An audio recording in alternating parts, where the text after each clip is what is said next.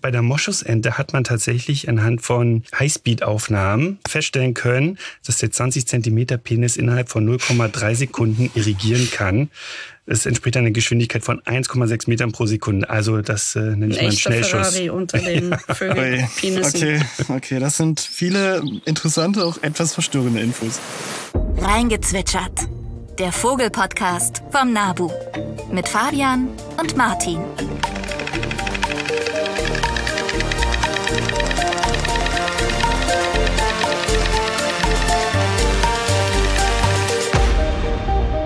Hallo, schön, dass ihr wieder eingeschaltet habt zu unserer neuen Folge von Reingezwitschert. Ähm, heute im Studio mit mir Fabian.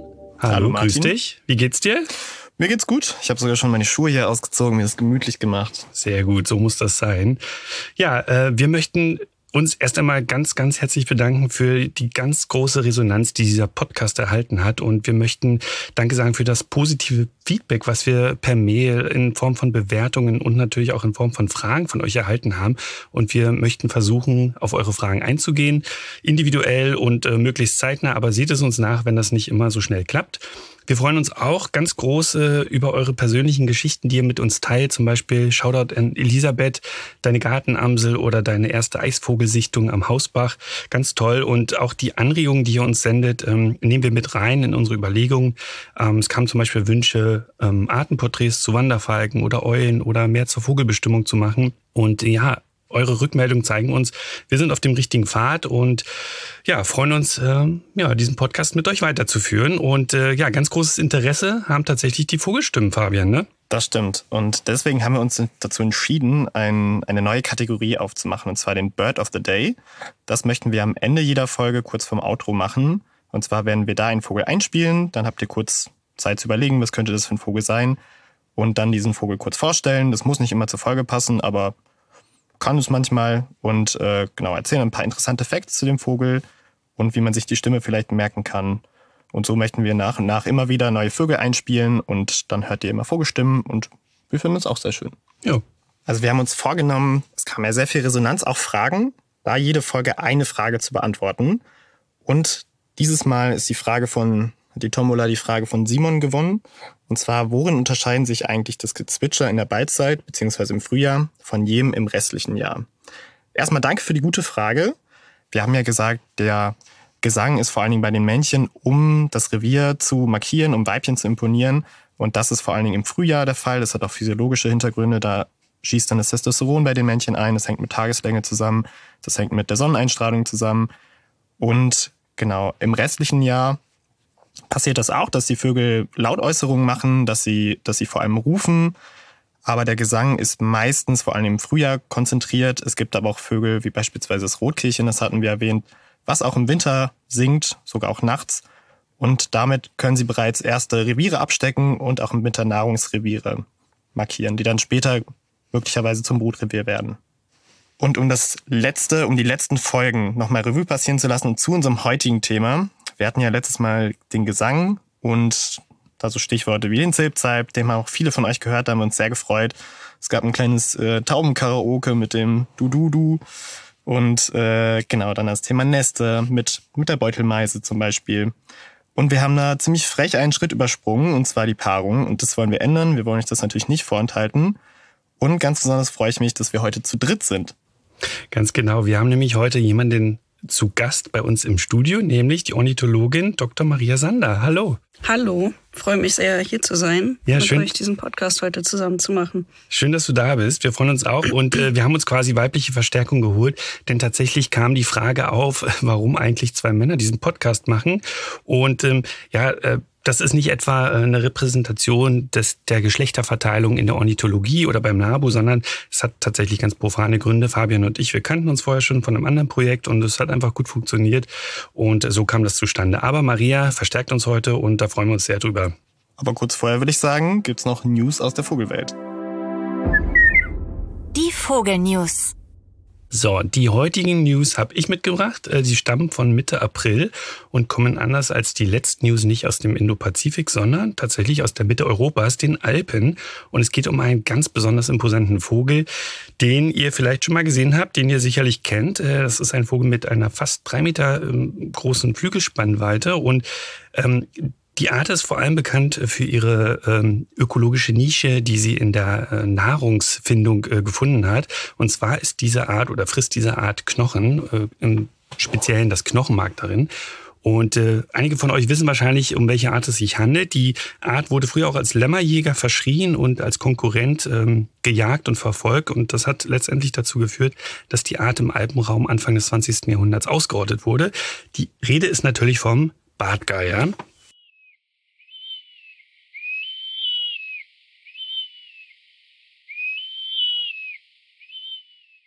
Und der Schauplatz dieser News heute ist äh, Österreich, genauer gesagt der Nationalpark Hohe Tauern. Dort sind nämlich Anfang März vier junge Bartgeier geschlüpft in freier Wildbahn.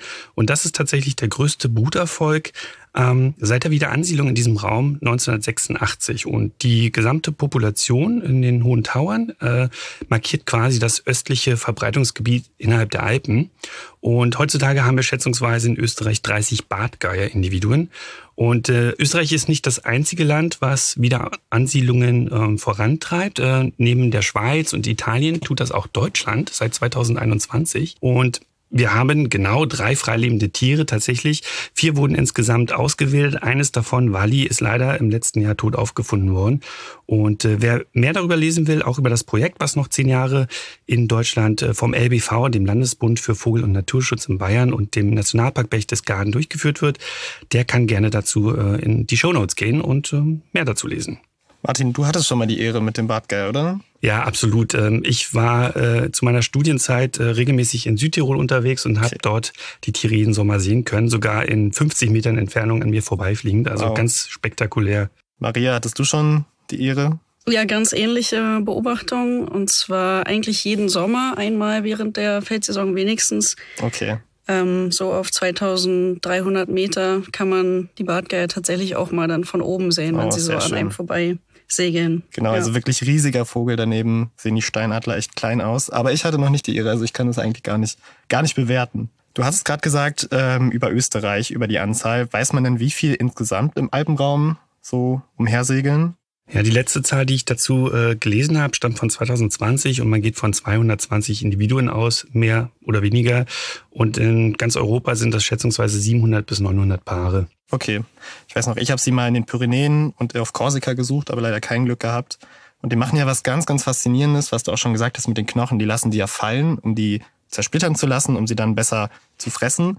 Und das machen sie auf Korsika zumindest, habe ich das gehört, sogar mit Schildkröten, mhm. dass sie die mhm runterfallen lassen, damit sie da die, genau, die kleine arme Schildkröte futtern können.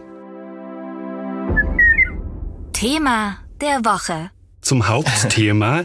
ähm, ja, bevor wir äh, fragen, was du eigentlich äh, so machst äh, beruflich als Ornithologin, vielleicht noch ganz kurzer Disclaimer. Heute steht die Folge im, ja, im Zeichen der Längenrekorde, möchte ich mal sagen, denn sie wird wahrscheinlich äh, länger als die bisherigen Folgen und äh, ja, es geht auch um das beste Stück des Entenerpels zum Beispiel, aber dazu später mehr. Ja. Ähm, ja, Maria, womit beschäftigst du dich denn eigentlich als Ornithologin oder Vogelkundlerin oder womit hast du dich bisher beschäftigt und warum sprechen wir heute mit dir über das Liebesleben der Vögel? Ja, die hm, die Liebe zu den Vögeln oder zur Ornithologie, die wurde bei mir relativ mh, kürzlich eigentlich erst erweckt, nämlich vor acht Jahren, wenn man das kürzlich nennen will. Und zwar habe ich am Anfang mich mehr mit dem Vogelzug beschäftigt. Dabei bin ich drei, viermal nach äh, Russland gereist für mehrere Monate, um dort ähm, Vögel zu beringen, äh, mit Geolokatoren auszustatten, also im Prinzip ähm, Informationen über die Zugwege zu erhalten und auch um Habitatveränderungen und Habitate ähm, zu kartieren für verschiedene Arten. Und dann bin ich äh, in den Alpen gelandet für meine Doktorarbeit und habe mich dann dort weiterhin ein bisschen mit dem Zug beschäftigt, aber hauptsächlich eigentlich mit der Brutbiologie und zwar mit dem Steinschmetzer. Und ähm, bei dieser Art ist es wahnsinnig schön, dass man eben diese, diese Zugökologie mit der Brutbiologie super vereinbaren kann, weil das nämlich ein Langstreckenzieher ist. Und so habe ich mich vier Jahre lang ähm, mit dieser Art beschäftigt und bin in den Alpen äh, die Berge hoch und runter Und hast einen Bartgeier dabei gesehen? gewandert und habe dabei Bartgeier und Gänsegeier gesehen. Cool. Ja, So ein Geolokator, den du gerade erwähnt hast, Mhm. das kann man sich vorstellen wie so eine Blackbox oder von so einem Flugzeug, die dann halt irgendwie den Weg aufzeichnet und wenn man die, diesen Kasten sozusagen wieder hat, dann hat man den Zugweg. Ist es das oder ist es es ist so halb richtig. Okay. Also ähm, Blackbox trifft es eigentlich ganz gut. Es ist im Prinzip ein kleiner Rucksack, der aber nicht auf den Schultern sitzt, sondern auf den Oberschenkeln. Also Okay. die Schlaufen sind um die Oberschenkel. Äh, ganz, ganz kleiner Rucksack und der hat ähm, einen kleinen Lichtmesser, der im Prinzip Lichtlevel misst. Und damit werden ähm, diese Lichtlevel über ein ganzes Jahr aufgezeichnet. Und daraus berechnet man später die Position des Vogels. Also es ist eine indirekte Methode zur Lokation des Vogels. Ah, sozusagen da, wo lange Tag und lange Nacht ist, also da das Verhältnis daraus kann man dann die, Genau. den Breitengrad errechnen. Also ja, so ähnlich, genau. Es geht um Sonnenaufgänge, Sonnenuntergänge und die sind an jedem Ort auf, auf der Erde zu unterschiedlichen Zeiten. Okay. Ja, cool. Vielleicht, bevor wir jetzt so richtig einsteigen, müssen wir, glaube ich, Grundlagen schaffen. Weil ähm, da herrscht Unklarheit. Ich mache ja auch Exkursionen mit Studis und da wurde auch schon ein paar Mal gefragt, ja, wie läuft es eigentlich bei so einem Vogel? Wie vermehren die sich? Da hängt doch nichts. Deswegen haben wir uns entschieden, da machen wir so ein bisschen Aufklärungsarbeit und Vögel haben keine Jungfernzeugung oder so ein Quatsch. Also, was heißt so ein Quatsch? Das ist tatsächlich bei Wirbeltieren gar nicht, äh, gar nicht, nicht vorhanden, muss man sagen. Es gibt zum Beispiel bei Schlangen, Komodowaran oder auch Hammerhaien wurde das nachgewiesen. Also Jungfernzeugung ist die Vermehrung ohne ein zweites Geschlecht sozusagen. Vögel haben es aber nicht. Die machen auch keine Ableger wie so eine Pflanze oder so natürlich. Die machen sexuelle Fortpflanzung. Das hat viele Vorteile, vor allem die genetische Vielfalt, aber auch ein paar Nachteile. Es braucht zum Beispiel halt immer zwei, das Männchen und das Weibchen. Und wir waren mal in der Fußgängerzone unterwegs in Berlin und in Münster und haben eigentlich gefragt, oder haben mal gefragt, ja, wie läuft es eigentlich, ja, wie, wie vermehrt sich so ein Vogel? Das ist tatsächlich doch unklarer als, als gedacht. Also was denkst du, wie vermehren sich Vögel? Also ich weiß tatsächlich, dass einige Vögel einen Penis haben. Ich glaube Enten. Und ähm, ja, deswegen habe ich mir das immer, glaube ich, so ein bisschen so vorgestellt wie bei uns Menschen. Aber so richtig gesehen habe ich einen Vogel auch noch nie dabei. Deswegen weiß ich nicht so ganz genau, wie es ist. hocken übereinander, das weiß ich. Kann man ordentlich sehen, wenn man sie sieht. Darüber habe ich mir noch gar keine Gedanken gemacht. Ähm, boah, ich weiß es gar nicht, weil die haben ja auch gar kein Geschlechtsteil. Gute Frage. Wahrscheinlich im Stehen. Ja, ähnlich wie andere Tiere auch mit ihren Geschlechtsorganen. Ne? Auf, Im Flug auf jeden Fall nicht. Ich denke mal, die nehmen irgendeinen Ast, keine Ahnung, irgendwo einen Baum und kommen dann halt zur Sache oder irgendein Vogelnest, was weiß ich. Naja, an sich ja auch nicht anders. Also die haben ja eine Kloake, oder nicht? Und, äh, und dann wahrscheinlich auch sowas wie einen Penis dazu auf der anderen Seite, oder? Nicht? Und dann, oder? Der eine so da und der andere so drauf. Ja, von hinten sozusagen. Ja. Also Kloake an Kloake. Alles klar, ja, da waren ein paar, paar wilde Ideen dabei, aber auch ein paar, die schon Bescheid wissen. Ich denke, Martin, da kannst du jetzt mal finale Aufklärungsarbeit leisten. Wie läuft das eigentlich ab? Wie haben Vögel Sex, Martin? Ja, vielleicht gebe ich die Frage einfach mal weiter an äh, Maria. Maria, was ist denn so das äh, grundlegende Organ, äh, was die Vögel eigentlich äh, benötigen, um sich zu vermehren? Ja, das klingt für viele jetzt vielleicht ein bisschen eklig, weil dieser Begriff irgendwie negativ belegt ist. Wir wissen nicht warum eigentlich. Ähm, der Begriff ist die Kloake und tatsächlich ist es ein, ein Wunderwerk der Natur, weil die im Prinzip alle Funktionen gleichzeitig erfüllt. Also für Exkremente, für den Urin und für die ähm, Vermehrung. Ja. alle für ein und eine für alles. So. Ganz genau. Genau. Und nicht nur Vögel haben übrigens eine Kloake, sondern auch Reptilien, Amphibien und sogar einige Säugetiere, also sehr ursprüngliche Säugetiere, wie das Schnabeltier zum Beispiel. Genau, und ähm, Was Fabian- ja auch Eier legt. Richtig, genau, ne? Stimmt. Und äh, Fabian hat es ja schon erwähnt, ähm, die sexuelle Fortpflanzung benötigt äh, in dem Fall natürlich Männchen und Weibchen und deswegen ganz kurz nochmal eine Einführung. Männchen haben, äh, ähnlich wie die meisten anderen Tiere, Hoden, die allerdings innerhalb des Körpers liegen. Also man kann sie nicht wie bei den meisten Mammalien zum Beispiel sehen. Mammalien sind Säugetiere. Äh, ja, entschuldigt, genau. Und äh, Überraschung, es gibt tatsächlich auch Vögel, die haben einen Penis, äh, was äh, gewissermaßen die Ausstö oder eine Ausstülpung der Kloake ist. Und die Mehrzahl der Vögel mit einem Penis besitzt allerdings einen sogenannten innenliegenden Penis, also den kann man als solche nicht wirklich erkennen. Das sind in der Regel kleine Höckerchen oder Falten in der Kloake. Aber es gibt tatsächlich auch die ausstülpbaren Penisse und die sind dann sehr deutlich zu sehen. Zum Beispiel bei Enten oder beim Strauß. Aber dazu später noch ein bisschen mehr. Ja, und die Weibchen, was haben die? Die haben auch eine Besonderheit und zwar ist dann nur der, also die haben zwei Eierstöcke, aber nur der linke ist funktionsfähig. Finde ich sehr faszinierend. Ja. Und Maria, ähm, wie ist es mit der, mit der Kopulation, also mit dem eigentlichen Sexakt? Wie ist das bei den Steinschmetzern? Also der eigentliche Sexakt ist deutlich weniger ähm, spannend als die Balz oder der Tanz davor. Ähm, der Sexakt, das sind zwei bis drei Sekunden, das ist total unspektakulär. Aber okay. bis es dazu kommt, muss sich das Männchen schon sehr anstrengen.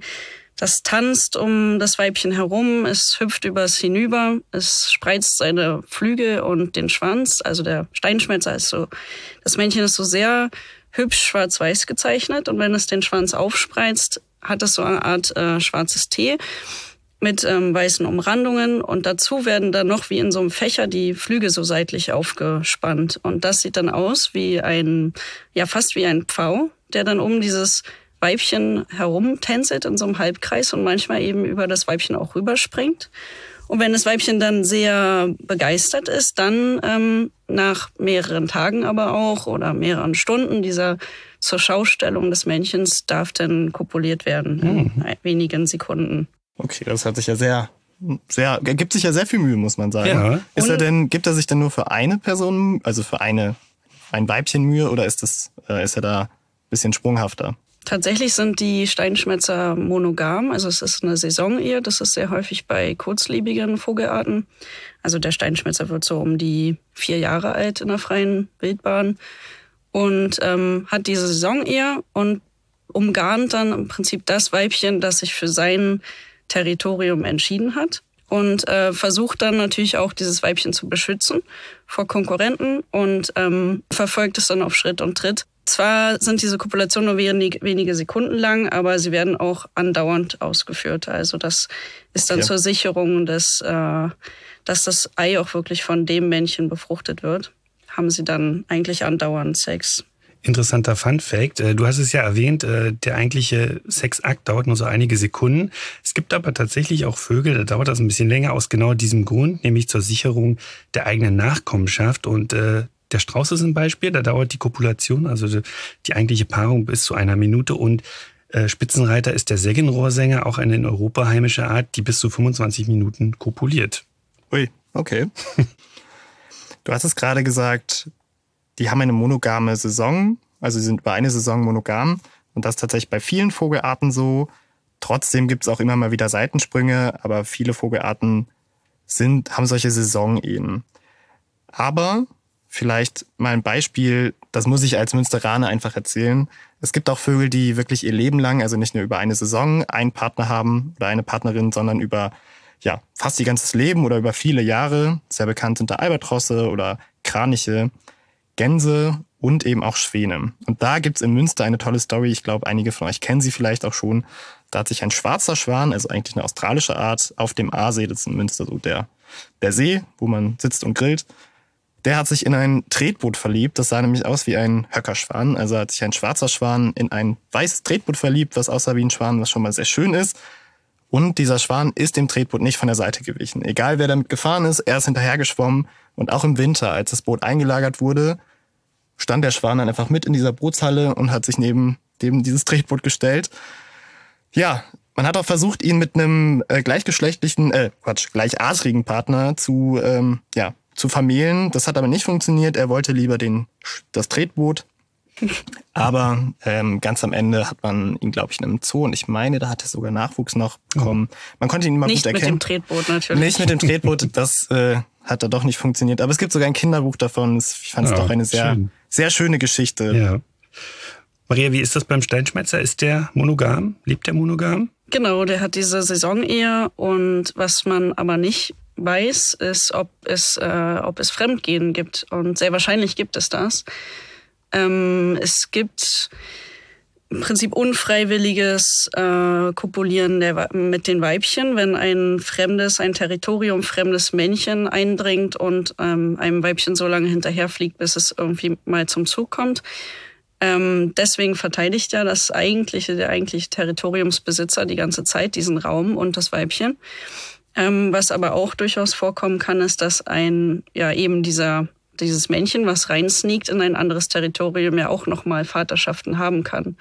Man muss nämlich dazu sagen, dass ähm, pro Tag wird also ein Ei gelegt, wenn diese Eierlegephase ist. Und jedes Ei muss einzeln befruchtet werden. Das heißt, jeden Tag kann ein Ei von einem anderen Vater sein, wenn der eigentliche Territoriumsbesitzer nicht aufpasst. Oh. Das ist ganz interessant, äh, weil was du gerade erwähnt hast, die Seitensprünge sind wahrscheinlich häufiger, als man das äh, vermuten mag. Ja. Und es lässt sich sehr schwer nachweisen, besonders stimmt, ja. in, einer, in einer Freilandstudie. Deswegen wird das auch häufiger bei so Nistkassenpopulationen von zum Beispiel Blaumeisen beobachtet. Ja, genau. Und da hat man ja auch zum Beispiel herausgefunden, dass äh, in etwa 10 Prozent äh, der Kopulationen Fremdkopulationen sind. Also die Blaumeisen sind gar nicht so monogam, wie man das immer vermutet hat. Und wahrscheinlich kann man das auf viele andere Singvögel auch noch übertragen. Aber mhm. es ist eben deutlich schwerer nachzuweisen. Dafür müsste man die Vögel natürlich individuell markieren und dann noch genetische Analysen in den Eiern oder beziehungsweise den Küken durchführen. Mhm sehr viel Aufwand für, für dieses Wissen. Aber spannend, spannend. Total, total. Also bei den Steinschmetzern umgarnt das Männchen, das Weibchen. Gibt es denn welche, wo das, ähm, vielleicht gibt es andere Arten, wo das nicht so läuft? Da fällt mir jetzt ganz spontan erstmal nichts ein. Hm. Also haben Sie so die klassische Rollenverteilung, die äh, das Weibchen sitzt auf der auf den Eiern und bebrütet, das Männchen verteidigt? Nicht ganz so klassisch, ähm, wie man jetzt meinen könnte, Hausfrau und äh, werktätiger Mann, sondern ähm, das Männchen verteidigt zwar das Territorium und singt, das Weibchen singt nicht, aber bei der Verteidigung gegen ähm, andere Singvogelarten oder auch andere ähm, andere Steinschmetzer ist es so, dass das Weibchen das Territorium gegen andere Weibchen verteidigt. Denn es kann ja schon sein, dass äh, die Nahrungsgründe besonders attraktiv sind in dem eigenen Territorium und somit ein anderes Weibchen eindringt, um auch da ein bisschen rumzusnacken. Und ähm, so würde also das Weibchen, auch wegen der Größenverteilung, also es gibt ja einen Sexualdimorphismus auch bei den Steinschmetzern, das verteidigt dann im Prinzip das Territorium gegen äh, Vogelarten oder die gleiche Vogelart, die ungefähr gleich groß sind und das Männchen kann halt größere Individuen verscheuchen. Also so ist das bei der Revier ähm, ja. Ansonsten füttern beide beim Steinschmetzer und äh, gebrütet wird aber nur vom Weibchen. Du hast gerade einen kleinen Einwurf Sexualdimorphismus gesagt. Da vielleicht für alle Zuhörenden, die das, den Begriff noch nicht gehört haben. Das ist, wenn die Männchen und die Weibchen unterschiedlich aussehen. Beim, beispielsweise bei Enten ist das sehr deutlich. Genau, und du hast gerade erwähnt, äh, der singt auch. Also das gehört mit zum Balzrepertoire. Genau, der Steinschmetzer singt also eigentlich den ganzen Tag, um dieses Territorium zu verteidigen. Das ist auch der Grund, weshalb das Männchen sich deutlich weniger beim Nestbau mitbeteiligt und teilweise auch weniger ähm, bei, bei der Fütterung dabei ist. Aber das ist nicht so, weil weil das Männchen nicht mitmachen möchte, sondern weil es tatsächlich einfach seine eigene Zeit aufteilen muss auf Verteidigung durch Gesang, Verteidigung durch Verscheuchen und Füttern plus Nestbau und noch aufs Weibchen aufpassen, dass das nicht von anderen Männchen ähm, auch noch begattet wird. Also viele, viele verschiedene Funktionen. Mhm. Okay. Wollen wir uns das mal kurz anhören? Wir hören uns das an. Ich habe wieder die Maschine aus der ersten Folge, wo ich hier einfach drücken kann und dann ist der Vogel meiner Wahl da. Drück und den Knopf. Ich drück den Steinschmetzerknopf jetzt.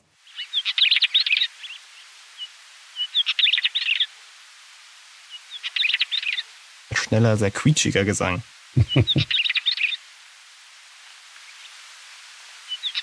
so, jetzt mache ich hier mal eine Überleitung. Und zwar hatte Martin ja schon angekündigt, es geht auch um den Penis und um den Entenpenis. Beim Steinschmetzer läuft es relativ klassisch ab. Die haben auch diese, diese Höckerchen und Rinnen, also das liegt innen bei denen. Kommen wir zu den Vögeln, wo das nicht klassisch ist. Zum Beispiel die Entenvögel oder die Laufvögel. Und bei den Enten ist es hier besser erforscht und die haben einen ganz besonderen Penis, muss man sagen. Der ist spiralig gewunden. Ganz schön verrückt und das Weibchen hat dann diese Spiralwinde in die andere Richtung. Da gibt es auch noch die argentinische Schwarzkopfruderente. genau, die gibt's auch noch. Ähm, ich wollte gerade Maria fragen, hast du von der Schwarzkopfruderente schon mal gehört? Noch nie. Noch nie. Ähm, die ging vor einigen Jahren mal so ein bisschen durch die Medien, äh, meine ich mich zu erinnern. Tatsächlich ist das äh, der Vogel mit dem oder das Tier mit dem größten Penis im Verhältnis zur Körperlänge. Ähm, man konnte einige Individuen äh, fangen, da war der Penis bis zu 40 Zentimeter lang. In der Regel ist er so um die 20 Zentimeter lang. Und äh, das ist schon sehr beeindruckend. Und man muss sich natürlich fragen, warum entwickeln Enten so lange Penisse? Und ähm, interessant ist auch, bei der Art äh, haben die Weibchen äh, koevolutiv, also in Anpassung an diesen langen Penis und an ähm, außereheliche Kopulation, ähm, sogenannte Sackgassenausstülpungen gebildet, äh, die verhindern sollen, dass bei unfreiwilligen Kopulationen quasi Männchen ihre Spermien quasi in, im Genitaltrakt ähm, ja, absetzen können. Und ja, und interessant ist auch noch, also es geht immer weiter, dass die Penisse der Männchen tatsächlich kleine Bürsten haben, um theoretisch äh, das Sperma des Vorgängers zum Beispiel aus diesen äh, aus dem Genitaltrakt rauszuputzen. Also das ist quasi ein Wettkampf der Geschlechter und der der Individuen um Nachkommenschaften. Das heißt, die Weibchen haben quasi einen Sackgasseneingang und einen, ich nenne es jetzt in Anführungsstrichen mal normalen Eingang und können entscheiden, welchen sie offerieren. Ganz genau. Also es geht darum, äh, bietet sie, ja, also möchte sie freiwillig diese Kopulation eingehen oder nicht. Okay. Genau. Das ist verrückt. Ja, äh, das sind jetzt viele Infos. Äh, ich hoffe, ihr seid jetzt ein bisschen schlauer. Eine Info möchte ich euch nicht vorenthalten. Das Interessante ist nämlich, dieser Penis kann auch irrigieren natürlich, anders als bei Säugetieren nicht mit Blut, sondern mit Lymphflüssigkeit. Okay. Und bei der Moschusente hat man tatsächlich anhand von ähm, Highspeed-Aufnahmen ja, äh, feststellen können, dass der 20 Zentimeter Penis innerhalb von 0,3 Sekunden irrigieren kann. Das entspricht einer Geschwindigkeit von 1,6 Metern pro Sekunde. Also das äh, nenne ich mal einen Schnellschuss. Ferrari unter den Vögelpenissen. Okay, okay, das sind viele interessante, auch etwas verstörende Infos. Genau, ich würde sagen, wir kommen mal so langsam zum Thema dieser, äh, zum Ende des Themas dieser Folge. Ähm, wir haben noch eine letzte Frage oder eigentlich noch zwei Fragen an dich, Maria. Weißt du zufällig, was ein Gynander ist? Hast du schon mal von diesem Begriff gehört? Ja, das ist was extrem Seltenes. Ähm, viele von euch werden es vielleicht nie beobachten draußen, wenn ihr, wenn ihr mit dem Fernglas unterwegs seid. Und auch ich habe das noch nie gesehen. Das ist bei Vögeln dann aber extrem deutlich, wenn man es dann sieht. Zum Beispiel bei Gimpeln, die ja sehr ähm, farbenfroh gezeichnet sind. Also dieser äh, eigentlich ziemlich flauschige rosa Ball, dieser Vogel. Bei den Männchen eben dieser rosa flauschige Ball und bei den Weibchen ähm, eher so gräulich. Und wenn wenn wir einen Gynander haben, dann ist der zweigeteilt. Also die eine Körperseite ist komplett flauschig rosa und die andere so gräulich. Und diese Individuen werden extrem selten beobachtet, das kommt aber vor. Und ähm, können sich wahrscheinlich nicht verpaaren, zumindest wurde das nicht beobachtet. Mhm. Und hier haben wir also dann ja im Prinzip Geschlechtsmerkmale ähm, von Weibchen und Männchen gleichzeitig ausgeprägt. Das sind bei Vögeln dann meistens halbseits Zwitter. Okay. Das ist ja verrückt. Also ich mochte auch deine Beschreibung mit flauschiger rosa Ball. Das trifft es sehr gut. Das ist auch einer meiner, meiner Lieblinge. Ja, als ich, ich das erste Mal in Gimpel gesehen habe, war das wirklich diese Assoziation äh, im Winter. Äh, kahler Baum und dann hast du diesen flauschigen rosa Ball als Farbpunkt, als einzigen Farbpunkt im Baum. Würdest du ihn als deinen Lieblingsvogel bezeichnen? Weil das Auf ist unsere letzte Fall. Frage. Wir Nein. wollen natürlich wissen, was ist dein Lieblingsvogel und warum? Es äh, wäre ein Kandidat, aber natürlich ist mein Lieblingsvogel der Steinschmelzer. Ah, okay. Keine Frage. Wenn man sich vier Jahre lang mit einer Art äh, so intensiv beschäftigt und teilweise seinen äh, Individuen, die man da jeden Tag beobachtet, sogar dann Namen gibt. Okay. Und wenn es nur rot, blau, gelb, grün, wie die Farbringkombination ist, ähm, da ah, kann man einfach. Hast du ihn so genannt? Ah, da fliegt grün, rot, blau. Ja, genau. Okay. Super. Äh, Maria, wir sind auch schon am Ende der Folge oder des Themas und äh, wir danken dir ganz, ganz herzlich, dass du da warst und wir freuen uns, äh, dass wir mit dir reden konnten. Vielen, vielen Dank und ja, danke für deine, deine Einblicke in deine Doktorarbeit und in deine, ja, in deine Feldarbeit. Wir sitzen ja hier nur im Studio und äh, du warst wirklich lange draußen. Ist sehr, sehr interessant. Ja, danke für die Einladung. Mach's sehr gut. gerne. Nabu-Gezwitscher. Ja, heute haben wir einen Aufruf an euch. Beteiligt euch gerne an der Petition, die wir gestartet haben mit dem Titel Zukunft nicht verheizen, kein Kahlschlag für unsere Kraftwerke. Nachlesen und abstimmen könnt ihr dafür unter nabu.de slash pellets. Worum geht's ganz kurz? Es geht um die Produktion von Strom aus vermeintlich sauberem Rohstoff, aus dem vermeintlich sauberen Rohstoff Holz. Das Problem dabei, Wälder sind natürlich große und wichtige CO2-Speicher und nicht zu vergessen auch Lebensraum für viele Tiere, Pflanzen und andere Organismen. Und äh, tatsächlich ist es so, dass äh, Welt, der weltweit größte Pelletkonzern Enviva in den, Süd, äh, in den Südoststaaten der USA Kahlschlag betreibt, im großen Maßstab. Und dabei gehen sehr viele diverse Wälder in Feuchtgebieten drauf, in denen natürlich auch viele Vogelarten vorkommen ähm, die nur in dieser Region ähm, leben. Und das ist natürlich eine bedenkliche Entwicklung, nicht nur in Nordamerika, sondern auch weltweit, denn äh, das sind oftmals Global Player und die Hersteller gehören zum Beispiel zur gleichen Holding wie die Kraftwerksbetreiber Onyx, die auch bei uns in Bremen und Wilhelmshaven auf Pellets umrüsten wollen. Und deswegen nabu.de slash pellets. Jetzt kurz vorm Ende gibt's noch den Bird of the Day und den spiele ich jetzt mal ab.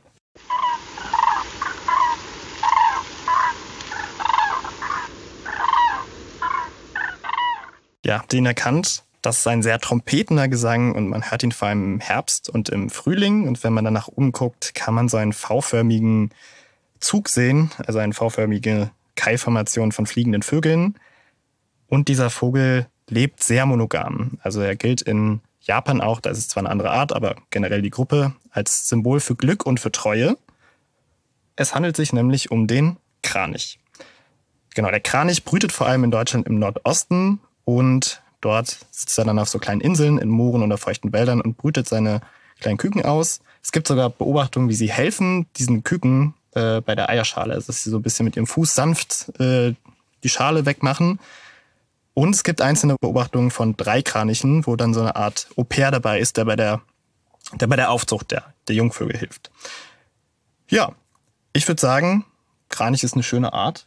Und jetzt haben wir, jetzt ist ausgezwitschert. Ja, Fabian, wir haben fertig gezwitschert. So ist es. Danke euch allen fürs Reinhören. Abonniert uns gern, wie immer, und äh, zwar über alle gängigen Podcast-Anbieter und Kanäle. Und ganz wichtig, aktiviert das Glöckchen. Die Glocke, ihr, ja, die ist wichtig. Damit ihr immer Bescheid wisst, äh, wenn eine neue Folge rauskommt. Und ihr könnt uns natürlich auch weiterhin gerne schreiben, Anregungen senden, Fragen senden über vogelpodcast.nabu.de. Ja, wir wünschen euch einen schönen Tag und freuen uns auf die nächste Folge in zwei Wochen. Und auf Wiedersehen. Bis dahin. Das war Reingezwitschert, der Vogelpodcast von Nabu. Eine Produktion des Nabu.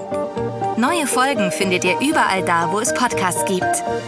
Übrigens, mehr zum Thema Vogelschutz findet ihr auf unserer Website nabu.de und auf unseren Social-Media-Kanälen.